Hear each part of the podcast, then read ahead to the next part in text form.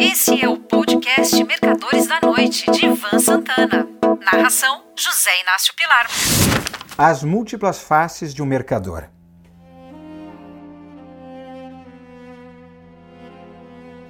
Caro leitor, como os leitores assíduos de minhas crônicas já sabem ad nauseam, estou ligado ao mercado financeiro desde o longínquo ano de 1958, em plena era JK. Só que foram vários Ivan Santanas ao longo desses 64 anos, operando diversos ativos, além de alternar ou acumular funções de broker, trader e especulador por conta própria, atuando tanto nos mercados de renda fixa como variável. Comecei na corretora H. Piccioni, em Belo Horizonte, operando o câmbio para pagar as minhas horas de voo no aeroclube do Carlos Prates, já que meu sonho, desde garoto, era ser piloto de linhas aéreas.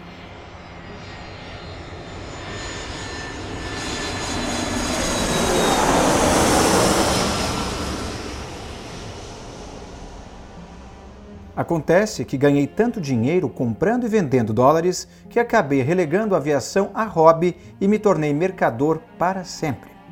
No câmbio, comprávamos dólares dos exportadores, vendíamos para os importadores e vice-versa.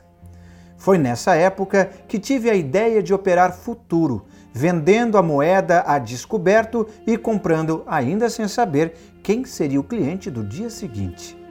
E não é que lavei a égua? Quem chega primeiro, bebe água limpa.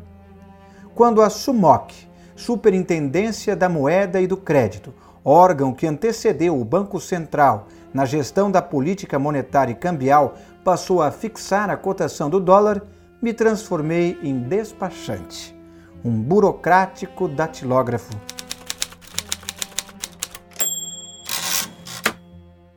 Mas não por muito tempo.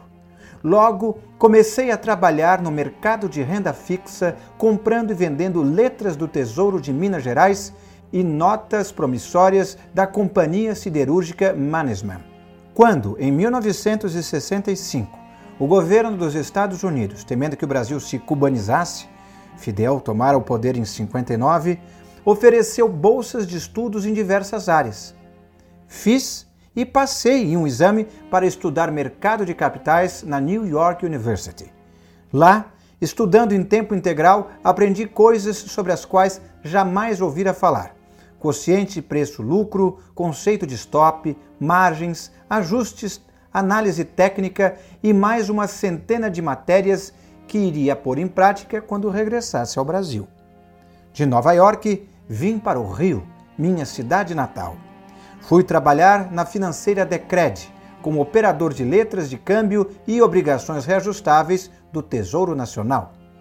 Entre outras novidades, passei a fazer cálculos de juros compostos, que não eram usados no mercado brasileiro. Aqui, 3% ao mês eram 36% ao ano e pronto. Em 1968, fundei, associado ao Grupo Decred, a Fator Corretora de Títulos SA, empresa que existe até hoje, atualmente sob controle do BTG Pactual. Na Fator, resolvi ser operador de pregão na Bolsa de Valores do Rio de Janeiro. Curiosamente, fui obrigado a esquecer tudo o que aprendera antes para não me confundir na hora de tradar. Por coincidência, entrei lá no início de um dos maiores bull markets ocorridos no mercado brasileiro de renda variável. No recinto de negociações, estamos falando da época do Viva Voz, a gente simplesmente enxergava o mercado. Via quem estava comprando ou vendendo grandes lotes e o imitava. Era um jogo de cartas marcadas que me enriqueceu num par de anos.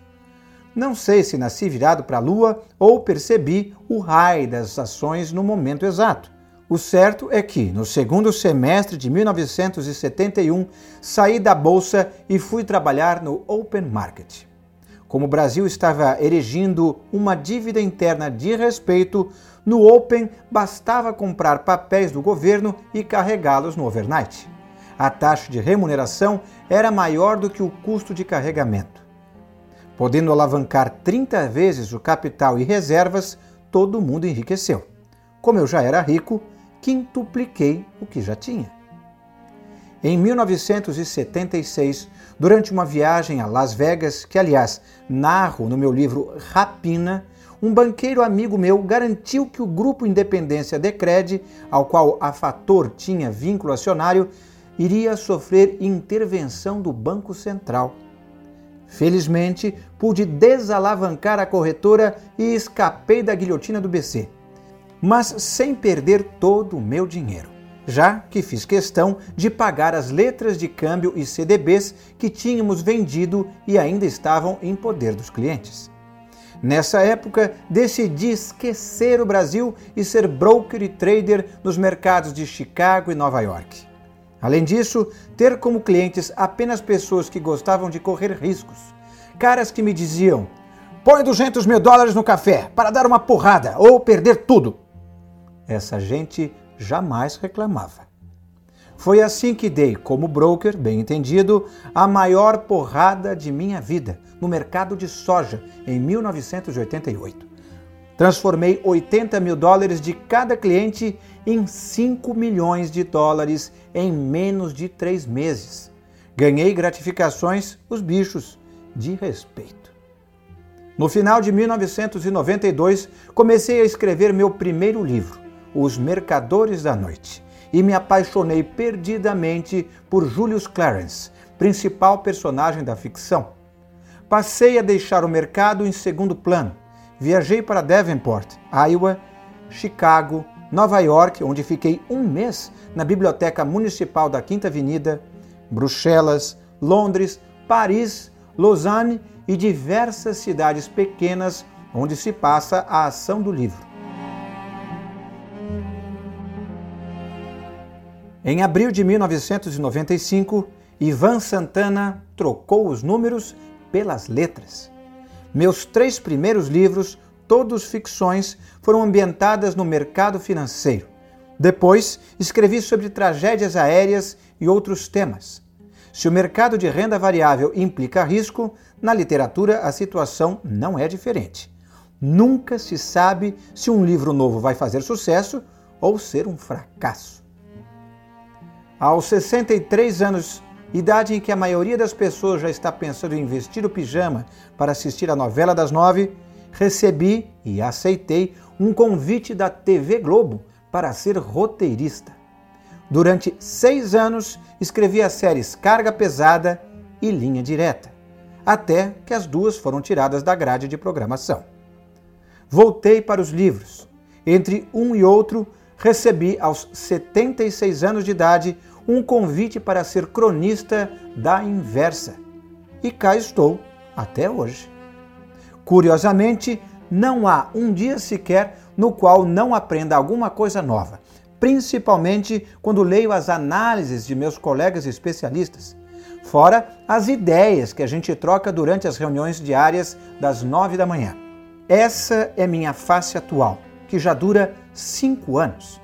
O único grande desejo que tenho é morrer trabalhando, seja escrevendo uma minissérie ambientada no mercado financeiro seja plantando frutas no Vale do Jequitinhonha, usando um sistema de irrigação revolucionário que um grande amigo meu inventou e ninguém usou até hoje.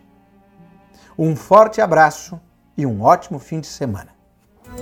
Você ouviu Mercadores da Noite Santana. Narração: José Inácio Pilar.